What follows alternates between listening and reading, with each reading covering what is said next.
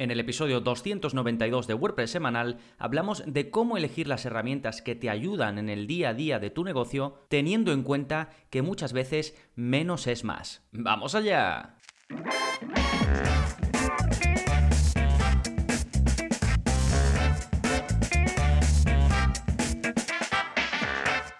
Hola, hola, soy Gonzalo de Gonzalo Navarro.es y bienvenidos a WordPress Semanal, el podcast en el que aprendes WordPress de principio a fin, porque ya lo sabes que no hay mejor inversión que la de aprender a crear y gestionar tus propias webs con WordPress. Y hoy vamos a hablar precisamente de esa parte de la gestión, que no es tanto WordPress, sino herramientas de las que nos rodeamos pues para llevar adelante nuestra página web o analizarla correctamente o hacerla crecer. Y lo voy a centrar un poco en herramientas de marketing, porque suelen ser las más habituales, las que utilizamos pues para el email marketing, para el, el análisis de la analítica de nuestra web, incluso hay veces que también utilizamos otras enfocadas al SEO. Y este es un episodio un poco de opinión porque eh, me está muy a ciertos cambios que he hecho en los últimos meses a raíz de analizar las herramientas que yo he estado utilizando para mis webs, un poco en general, ¿no? En algunos casos pues ha sido para reducir costes, en otros evitar duplicidades y en otros simplemente eh, tener una mejor experiencia gestionando todo lo que rodea la parte de servicios que nos ayudan a gestionar eh, nuestra web. Y vamos a hablar un poquito de si sacamos herramientas, perdón, si sacamos partido a las herramientas que utilizamos. Así que en un momentito me adentro en todo este tema con ejemplos específicos de los cambios que yo he hecho, de por qué los he hecho y bueno, y espero que te sirva también un poco Em, más allá de, la curiosidad de los cambios que haya podido hacer para que pueda darte claridad de ideas a ti, pues si, si te encuentras en una situación similar. Bien, en nada estamos con ello, pero antes, como siempre, novedades. ¿Qué está pasando en gonzalonavarro.es esta semana? Pues tenemos nuevo vídeo de la zona código, el vídeo 242, y en él aprendes a establecer un mínimo de palabras cuando se publica un post en tu web. ¿Esto para qué sirve? ¿Para qué te puede venir bien? Bueno, si quieres asegurarte que ninguna publicación de tu web baje de X número de palabras y en tu caso hay más de una persona publicando contenidos en la web, puede que tengas colaboradores, autores, editores, pues puede que necesites cierto control. Y en este vídeo de la zona código que va acompañado de un trocito de código, por supuesto, aprendes a mostrar un mensaje de error cuando se intenta publicar una entrada con menos palabras de las que a ti te gustaría. ¿sí? Entonces te dejo ese trozo de código y en el vídeo pues te explico cómo cambiar el mensaje de error para que pongas lo que tú quieras y cómo cambiar el mínimo de palabras. ¿sí? Podrás poner, imagínate que pones mil como mínimo de palabras y que si alguien intenta publicar ese contenido, pues le, sale un, mensaje en pantalla, ¿no? No le deja publicar y le sale un mensaje. Y, tú puedes poner, pues necesitas publicar un mínimo de mil palabras para... Eh, o necesitas escribir un mínimo de mil palabras para poder publicar esto, ¿no? Ya la persona pues se tiene que dar para atrás y escribir ese mínimo de mil palabras. ¿De acuerdo? Hay plugins que te permiten controlar esto y más cosas, como eh, si os interesa este tipo de cosas de administradores, Em, hay un plugin que se eh, una empresa que se llama Publish Press y tienen este tipo de opciones, tienen muchas, ¿no? Pero esto si buscáis este caso concreto, pues no tenéis que añadir un plugin con muchas opciones, sino que simplemente con ese poquito de código que ya digo os dejo como siempre debajo del vídeo, pues lo tenéis. Recordad que los vídeos de la zona código están incluidos en la suscripción, al igual que el soporte, al igual que los cursos, las descargas, bueno, ya sabéis que tenéis muchísimo por eh, muy poco, simplemente 10 euros al mes, sin permanencia, y encima si no estáis apuntados todavía y queréis probarlo, tenéis 15 días de garantía. Estáis 15 días, si no queréis seguir, pues me escribís, oye Gonzalo, que esto no es lo mío, y os hago la devolución sin problemas, ¿eh? Bien, esto en cuanto a la zona código, después sobre los cursos, el más reciente publicado es el curso de Card Flows. En él aprendes a sustituir el proceso de venta habitual de WooCommerce para crear tu propio funnel de venta con tu página de producto, tu página de eh, pago personalizada y tu página de gracias. Ya lo he comentado en bastantes episodios, podéis buscar el episodio específico de Card Flows o podéis ir directamente al curso que lo dejo enlazado en las notas de este episodio. Recordad para ver todos los enlaces, todo lo que voy comentando, porque además os dejaré enlaces con para algunas herramientas de las que voy a hablar, podéis ir directamente escribiendo en vuestro navegador gonzalonavarro.es barra 292, que es el número de este episodio 292. Fantástico, eso en cuanto a las novedades, vamos ahora con el plugin de la semana que se llama Site Reviews. Este plugin permite que tus visitantes puedan dejar reseñas en eh, tu web con WordPress, al estilo pues de cuando vas a una página como TripAdvisor o páginas de esas, puedes dejar una reseña, ¿no? Lo que te ha parecido, marcar em, las estrellas, dejar un comentario y luego mostrar esas reseñas. Y, y este plugin, que bueno, hay muchos plugins para dejar reseñas, eh, tiene una particularidad que está muy chula y es que se integra perfectamente con las reseñas de WooCommerce. Entonces mejora, eh, como digo, las reseñas que trae el propio WooCommerce. Tienes que utilizar una extensión para ello, pero bueno, lo puedes tener si usas WooCommerce todo así como, como muy configurado. Y bueno, y el plugin pues eh, tiene bloques de Gutenberg para que puedas poner las reseñas, mostrarlas donde tú quieras, tienes shortcodes, lo puedes poner también en un, en un widget, puedes elegir qué reseñas van a salir primero, si hay algunas reseñas porque son buenísimas, pues las pones primero para que la gente las vea. En fin, el típico plugin de reseñas, pero que está bastante bien si lo que buscas es mostrar las opiniones de tus visitantes. Sí, de nuevo se llama Site Reviews, pero recordad que lo tenéis esto y el resto de enlaces en las notas del episodio, en gonzalonavarro.es barra 292. Perfecto, pues ahora sí, vámonos con el tema central de este episodio, cómo elegir las herramientas de marketing de tu web para sacarle verdadero partido. Bien, como te decía, este episodio viene de un análisis que hice yo de las herramientas que yo utilizo para mi negocio, un poco planteándomelo, como te decía, desde distintos puntos de vista. Primero, por si podía ahorrar costes. Segundo, porque yo me daba cuenta que tenía herramientas que realmente pues no sacaba mucho partido de ellas. Tercero, porque había otras que la experiencia no me gustaba, no, me gustaba utilizar X herramientas, ¿no? Y ahora ah, lo iré dando como ejemplo. Y cuarto, también había herramientas que yo sabía que estaba utilizando cuando tenía otras que hacían también lo mismo, ¿no? Entonces, un poco de duplicidad ahí. Y un poco, pues analicé las, eh, lo que yo utilizaba para la edición de imágenes o vídeo, que por ejemplo aquí yo utilizaba, eh, utilizaba y utilizo, ¿no? Canva, que ya sabéis es este servicio online que te permite editar imágenes de forma súper sencilla, ¿no? Pues realmente yo aquí estaba utilizando la versión de pago, cuando para lo que yo hago, que es muy sencillo, siempre tengo, digamos, la misma plantilla que además está creada por mí aparte y luego subida, y luego pues voy añadiendo iconos, que sí, que Canva te ofrece iconos de pago, iconos gratuitos, pero los puedo encontrar en otro lado gratuitos, o, si una vez necesito comprarlo, pues compro un icono, pero no tengo que pagar la suscripción anual, que es la que yo pagaba, ¿no? Pues bueno, ahí sí que lo hice un poco para recortar costes. Después también vi, y esto ya lo desde hace tiempo, que por ejemplo en la analítica web, Google Analytics no entraba nunca, no lo miraba, no aprovechaba sus opciones. Ahora te hablaré de la alternativa que uso. En cuanto al email marketing, me estaba ocurriendo también algo que cada vez pagaba más porque cada vez tengo más suscriptores en, email marketing, pero tampoco sacaba provecho de la herramienta que utilizaba, que es Active Campaign, que es una pasada, pero ahora te hablaré de por qué la he cambiado. También revisé la parte de facturación, que en este caso yo utilizo factura directa para crear mis facturas y aquí sí que eh, no tuve duda porque sí que la utilizo mucho y me ahorra muchísimo tiempo, así que ahí no cambié nada.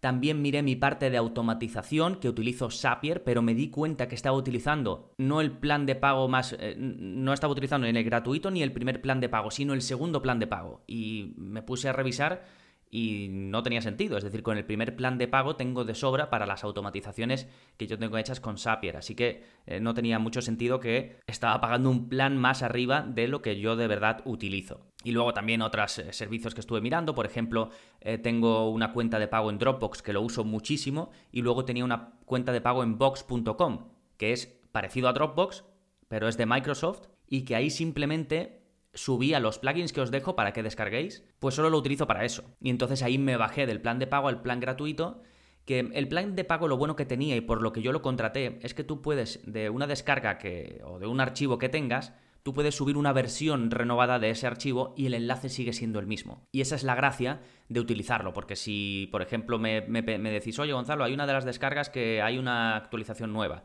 pues yo descargo la actualización nueva, y la subo ahí y no tengo que cambiar el enlace, ¿de acuerdo? Pero no le veía mucho sentido, primero porque esto es algo que tampoco hago mucho y segundo porque realmente me lo puedo llevar a Dropbox, aún no lo he hecho, pero bueno, ya lo que sí es he bajado el plan eh, de Box al gratuito. Sí, luego alguna cosa más, por ejemplo estuve probando una app para hacer automatizaciones en Instagram que se llama Postearly, que realmente tampoco usaba mucho, no me estaba dando mucho rendimiento, así que lo quité. Bueno, en fin, que hice un, análisis un poco de todo lo que yo utilizo alrededor de mis páginas web, no solo de gonzalonavarro.es, sino también de la que adquirí hace poco WordPress.com y algún proyecto que tengo eh, más pequeñito. Y me ha parecido interesante comentarte dos casos particulares. Uno, el cambio que hice, eh, dejé de utilizar Google Analytics y me pasé a usar Fathom Analytics. Esto lo hice ya hace eh, bastante tiempo, bueno, bastante tiempo, hace unos meses. Y otro, que esto sí que lo he hecho hace muy, muy, muy poquito, he dejado de utilizar Active Campaign y he empezado a utilizar SendFox. Y te voy a hablar de, estos dos casos en particular porque me parece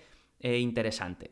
Eh, bien, el primer cambio que hice, eh, ¿por qué me mm, he dejado de utilizar Google Analytics tanto en gonzalonavarro.es como en WordPress .com. Bien, primero mi idea era un poco huir de una analítica de esta que es difícil de entender para el usuario medio, porque yo no soy experto en marketing online sino que me dedico, pues soy webmaster o desarrollador, gestiono webs y, demás, ¿no? Tengo que saber de analítica, pero no soy un experto, es decir, a mí no me contratan para que en función de la medición del análisis de las estadísticas de una web plantee cambios o plantee estrategias o lo que sea. Entonces, cada vez que me metía a intentar consultar en Google Analytics, pues me daba cuenta que la consulta me consumía demasiado tiempo, que hay, que hay mil de paneles, mil menús, mil historias que ni entro, ni miro, ni nada, y me puse a buscar alternativas, ¿no? Entonces, alternativas gratuitas hay pocas, ahí puede haber algún plugin de WordPress que instalas y demás, y al final pues fui revisando hasta dar con Fathom Analytics, que te presenta unos paneles de analítica súper sencillos de entender, que te da datos más fieles a la realidad. Por ejemplo, se salta los bloqueadores de anuncios, que estos bloquean también el seguimiento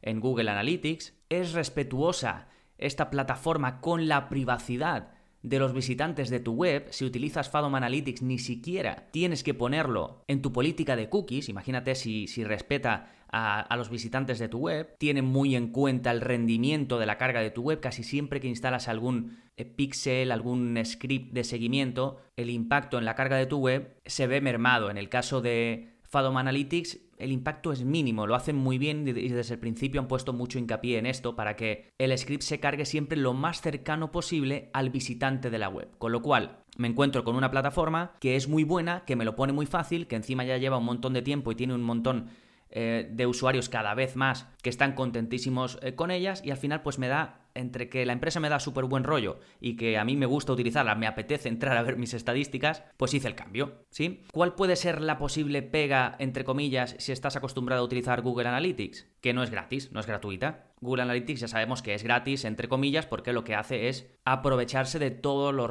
eh, datos que recoge y de ellos, pues ellos eh, al final los pueden utilizar y pueden sacar al final rédito económico con toda la información que recoge, ¿no? Entonces es gratis, pero al final lo que tú estás haciendo es darles información a ellos a cambio de que ellos te ofrezcan el servicio de analítica, ¿no? Por eso la diferencia entre que Fathom es respetuosa con la privacidad de los visitantes de tu web y Google Analytics, pues bueno, es respetuosa desde el punto en el que se aceptan sus condiciones, pero ya digo, estarías pagando Analytics con datos, ¿no? A Google en este caso. Sí, bueno, si os interesa lo podéis probar, eh, os dejo un enlace en el que tenéis 7 días de prueba sin compromiso totalmente gratuito y si os decidís a seguir tenéis 10 dólares de descuento. El plan más básico y que te viene de sobra, es el que yo tengo y puedes eh, meter hasta 50 webs, es de 14 dólares al mes. Y ya digo, con el, descuento que os dejo en el enlace, de hecho podéis ir directamente a gonzalonavarro.es barra FADOM, F-A-T-H-O-M, y ahí vais directamente eh, ya digo, a, la prueba gratuita de 7 días y eh, con los 10 dólares de descuento para el primer mes, con lo cual el primer mes os saldría por 4 euros. 4 dólares, perdón. Sí, bueno, pues si, si os interesa,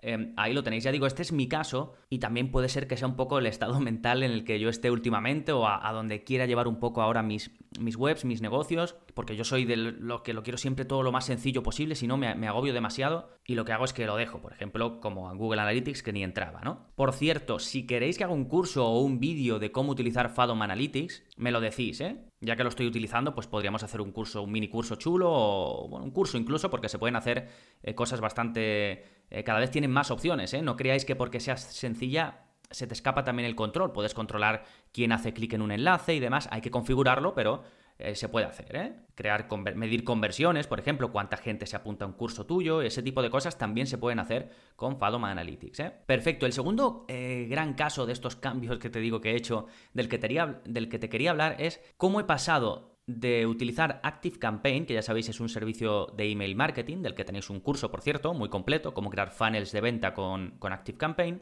cómo he pasado a utilizar SendFox en, en gonzalonavarro.es, ¿eh? en este caso, porque esto también para mí depende de los proyectos, como, como vas a ver ahora. Entonces, bien, ¿qué es ActiveCampaign y por qué lo utilizaba? Bueno, lo utilizaba porque es top pero top top para automatizaciones de email. Eh, puedes hacer un email marketing con una segmentación súper avanzada. Por ejemplo, puedes enviar un email a los que han visitado la página de venta de un cierto producto, pero no han visto la página de gracias por haber comprado. Con lo cual tú sabes que alguien tiene interés en un determinado producto pero que no lo ha comprado todavía. Entonces le puedes enviar un email y le puedes decir, ¿tienes alguna duda sobre este producto? Veo que estás interesado, tal, tal, tal. Si tienes alguna eh, pregunta me dices o lo que sea, ¿no? Y como esto, mil cosas. De hecho, en el curso, como te digo, de, de Active Campaign, que, que, lo dejaré enlazado, pues explico todo esto, ¿no? Entonces, para ese tipo de cosas es, es una pasada, porque ya digo, tienes un control brutal sobre los emails que envías y a quién se lo envías con una segmentación increíble. ¿Qué pasa? que si no usas todo esto y cada vez tienes más suscriptores,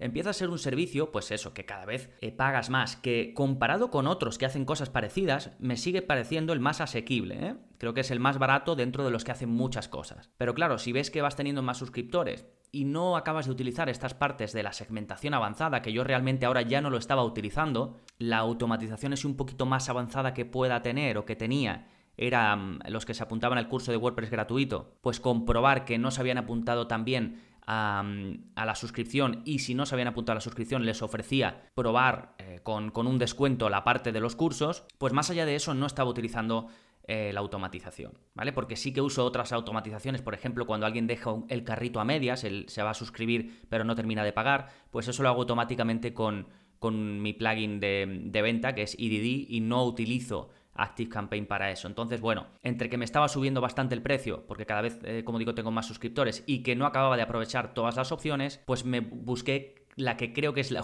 la única alternativa que se paga de una vez que no te cobran mes a mes ni año a año, sino que pagas una vez. Luego, si vas teniendo más suscriptores, pagas, digamos, una vez porque tengas más suscriptores, pero no estás pagando mensualmente ni anualmente y es SendFox, que también te permite enviar emails automatizados de tus contenidos. De hecho, lo puedes eh, automatizar que cada vez que haya contenidos nuevos en tu web se mande un email. ¿sí? Si tienes un blog, si publicas episodios del podcast, esta es una característica muy útil. Y luego tienes otras automatizaciones sencillas, como por ejemplo la típica bienvenida, ¿no? Alguien se apunta a tu lista de correo y le mandas una serie, una serie de emails como de bienvenida, de apúntate o sígueme en redes sociales, bienvenido, necesitas algo, ¿no? Y le vas mandando distintos emails. Me gustó de SendFox también que tiene una buena experiencia para escribir los emails. Es, se parece mucho y, y, creo que lo han hecho así a propósito a cuando envías un email desde el propio Gmail. Pero claro, no tiene grandes opciones de diseño. No puedes maquetar el envío de un email como sí que puedes hacer con ActiveCampaign, por ejemplo. Ni tampoco, como digo, tiene grandes automatizaciones. Entonces, solo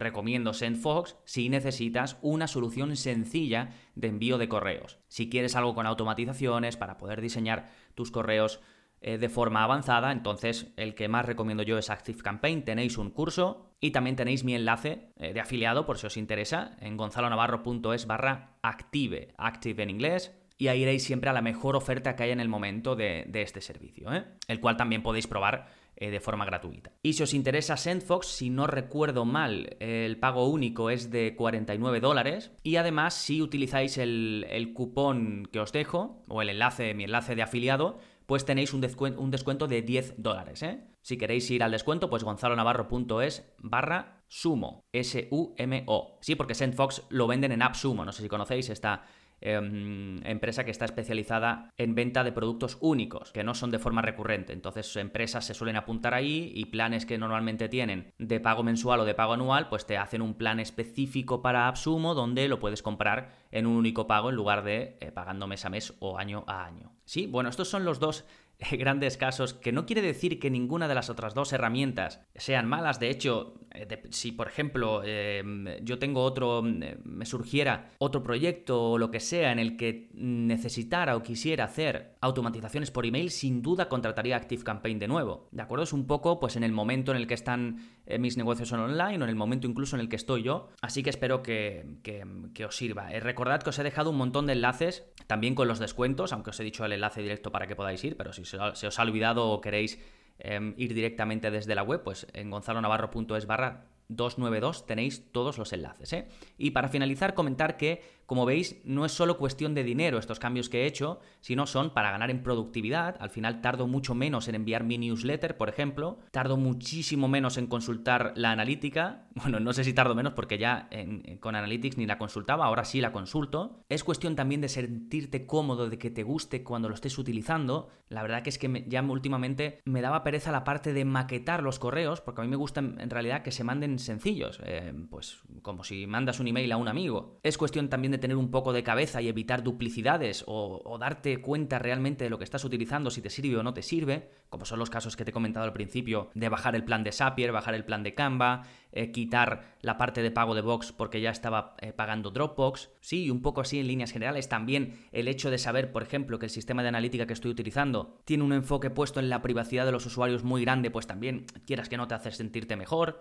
En fin, este ha sido un poco un episodio para trasladaros el porqué de algunos cambios que he hecho en las herramientas que utilizo, que sé que muchos de vosotros estaréis en la misma tesitura, que lo habréis pensado muchas veces y pues a lo mejor os alineáis un poco también con mi línea de pensamiento y os sirve pues para hacer algún cambio que otro, alguna mejora que otra. Em, por último, como siempre, pediros un pequeño favor, si os ha gustado este episodio, si os, si os gusta este podcast en general, pues os agradecería mucho cualquier acción que podáis tomar. Si estáis en iBox, pues podéis comentar, podéis darle a me gusta a los episodios eh, que os vayan saliendo. Si estáis en Apple Podcast, pues os, os, agradecería mucho si podéis dejar una valoración o una reseña. Si los podéis compartir. En Spotify, por ejemplo, es muy fácil compartirlo en tus redes sociales, en las stories de Instagram y demás. Así que cualquier acción que toméis, ya sabéis que os la agradezco muchísimo. Por cierto, ahora que os he hablado de Instagram, estoy publicando una serie de vídeos que aproximadamente voy a publicar uno o dos por semana sobre los plugins que utilizo. Utilizo 58 plugins en mi web, que ya en el primer vídeo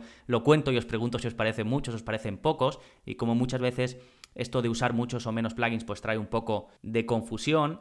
Así que si os interesa, echarle un vistazo a, mi perfil de Instagram, que es Gon Navarro es. Y si no sois de Instagram, también los estoy publicando en Twitter, ¿eh? Que utilizo el mismo usuario, Gon Navarro es. Sí, fantástico. Pues nada más por este episodio. Nos seguimos escuchando. Adiós.